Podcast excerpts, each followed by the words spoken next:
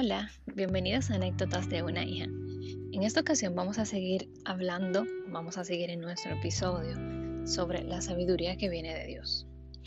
Muchas veces nos confundimos, incluso hasta nos frustramos porque no sabemos qué quiere Dios para nosotros, qué es lo que debemos hacer, cómo estar conforme a Dios para recibir sus bendiciones, qué es lo que debemos hacer. Pero esto resulta extraño porque todos estamos conscientes de que la Biblia es el instrumento que Dios dejó para que escudriñemos en ella y podamos saber qué es lo que Él quiere para nosotros, qué es lo que debemos hacer.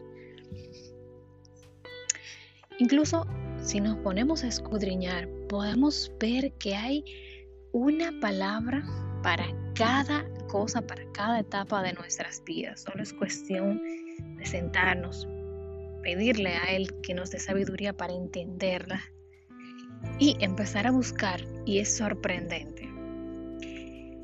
En esta mañana estuve leyendo un poco sobre que vendrán muchos falsos profetas y muchos falsos maestros que nos enseñarán cosas que van a transversar muchas cosas que están ya escritas. Les van a poner, les van a quitar para que todo vaya conforme a sus beneficios y a sus intereses. Y muchos de nosotros vamos a caer en esas falsas enseñanzas, en esas falsas doctrinas. Pero es por esto la importancia de ir nosotros mismos a la palabra, sacar ese tiempo para nosotros mismos leerla, porque lo que está escrito no es privado. Dios la dejó para todos nosotros, porque para Él todos somos iguales. Él la dejó escrita para todos nosotros, pero está en nosotros el, el buscarla, el leerla, el entenderla, el pedirle a Él que nos dé la sabiduría para hacerlo. Entonces tengamos cuidado de a quién le creemos, a quién escuchamos y vayamos nosotros mismos a la palabra. Al principio es difícil. ¿Por qué? Porque si no le pides a Dios que te dé la sabiduría, porque es una palabra divina, lo que está escrito ahí no es un simple libro de superación personal ni de motivación. Debes de pedirle a Dios sabiduría y empezar a leerla poco a poco. Voy a aprovechar la ocasión para decirte cuáles fueron los libros de la Biblia que yo utilicé para empezar, los cuales van a ayudarte a abrir un poquito más tu entendimiento. Puedes empezar con Marcos, Mateo y Juan. Lees esos tres libros de la Biblia, uno por cada día. Un libro, un versículo cada día. Y luego ya puedes retomar nuevamente el principio en Génesis. Entonces, espero que esto te haya ayudado, que lo pongas en práctica. Y bueno, quiero que me cuentes. Chao, chao.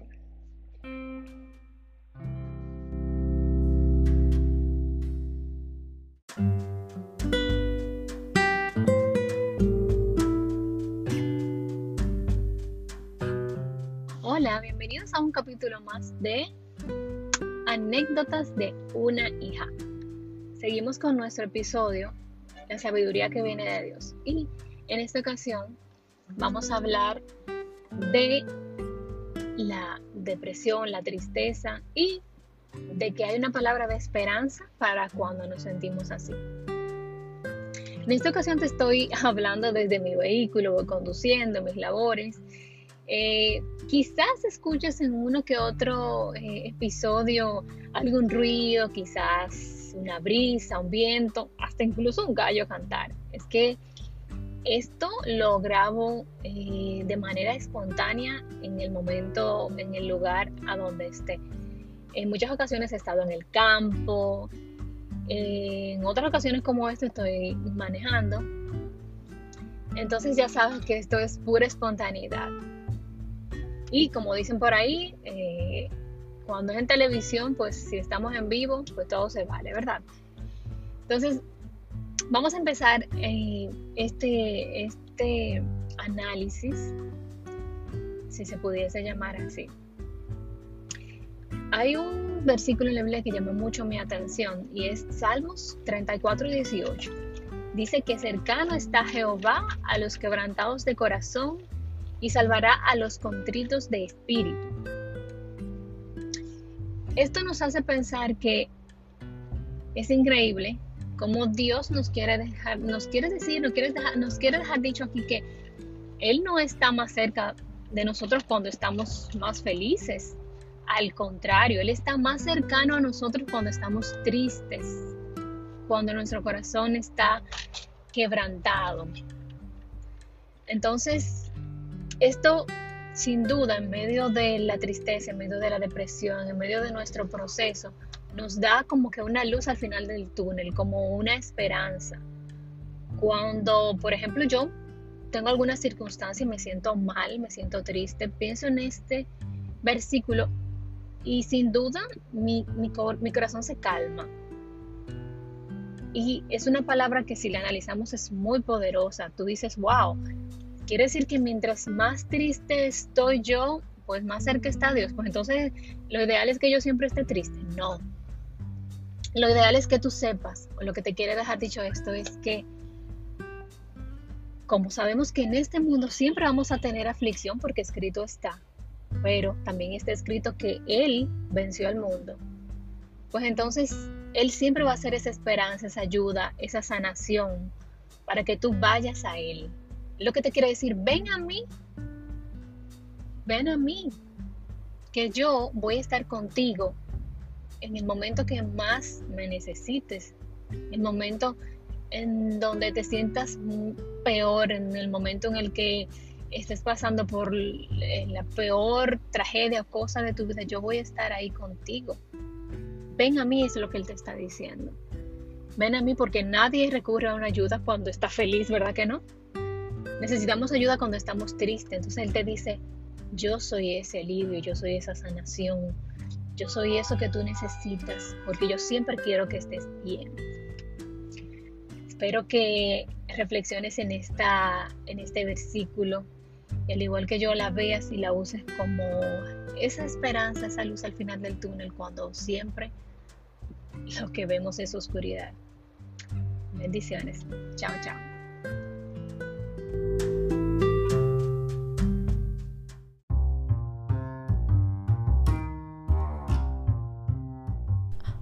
Hola, bienvenidos a un segmento más de anécdotas de una hija y seguimos en el episodio.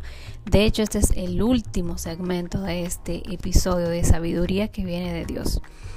En esta ocasión quiero culminar con lo que es la grey de Dios. No sé si ustedes han escuchado esta palabra, esta frase alguna vez. Yo la acabo de prácticamente descubrir en la Biblia en Primera de Pedro 5, del 1 al 11 para ser más específica.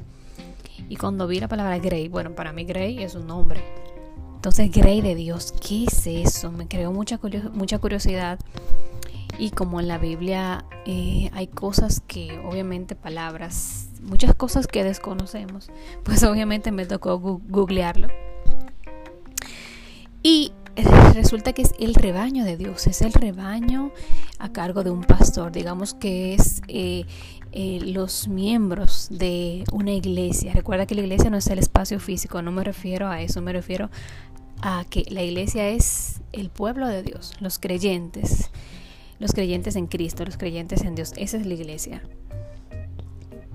Entonces aquí eh, en este capítulo de la Biblia nos habla de apacentar la grey de Dios. Entonces dice que Apacentad la grey de Dios que está entre vosotros, cuidando de ella, no por fuerza, sino voluntariamente, no por ganancia deshonesta, sino con ánimo pronto, no como teniendo señorío sobre los que están a vuestro cuidado, sino siendo ejemplo de la grey de Dios.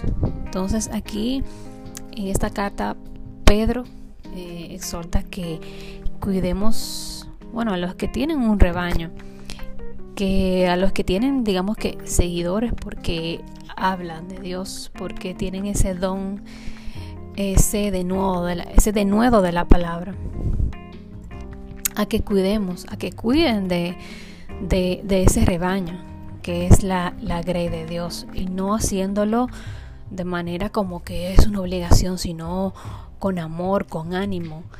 Y esto es muy importante porque eh, esto no significa que quien lleve, eh, digamos que quien esté a cargo de ese rebaño, no puede sentirse como que es el dueño del rebaño, no. Tiene que estar consciente de que todas esas personas que le siguen, todo ese rebaño no está por él, está por Dios. Y que el que digamos que sea el líder no significa que sea mejor persona que todo el rebaño.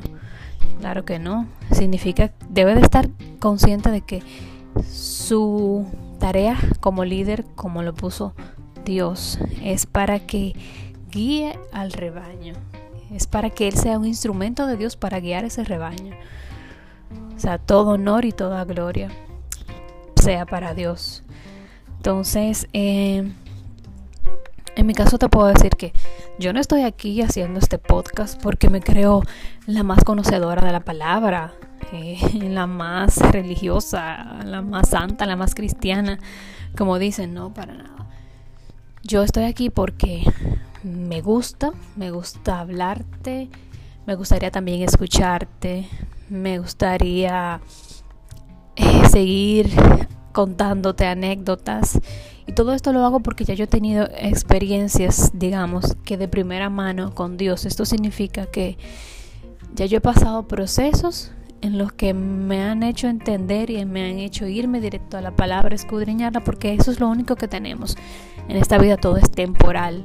Pero si tú te agarras de eso que, que nadie ve, esas, esas cosas que nadie ve, que lamentablemente son las espirituales, son las que pocas personas son las que tú tienes que agarrarte porque esas son las cosas realmente importantes de la vida. Entonces, los que estamos aquí, que digamos que, queremos liderar algo para la, la gracia y la gloria de Dios, no lo hacemos, recuerda, recuerda siempre esto, no lo hacemos porque queremos vanagloriarnos o porque sintamos que tenemos más gloria, más fe que, que quizás otras personas. No lo hacemos porque ya Dios ha puesto eso en nuestros corazones y nos hace sentir bien. Eh, ayudando a personas que a lo mejor estén pasando procesos que ya nosotros pasamos. Entonces, espero que también hayas aprendido un poquito sobre qué nos dice aquí sobre lo que es la grey de Dios y sobre cómo debemos de tratarlo, mirarlo, analizarlo, si en algún momento te toca ser un líder de un rebaño. Bendiciones. Chao, chao.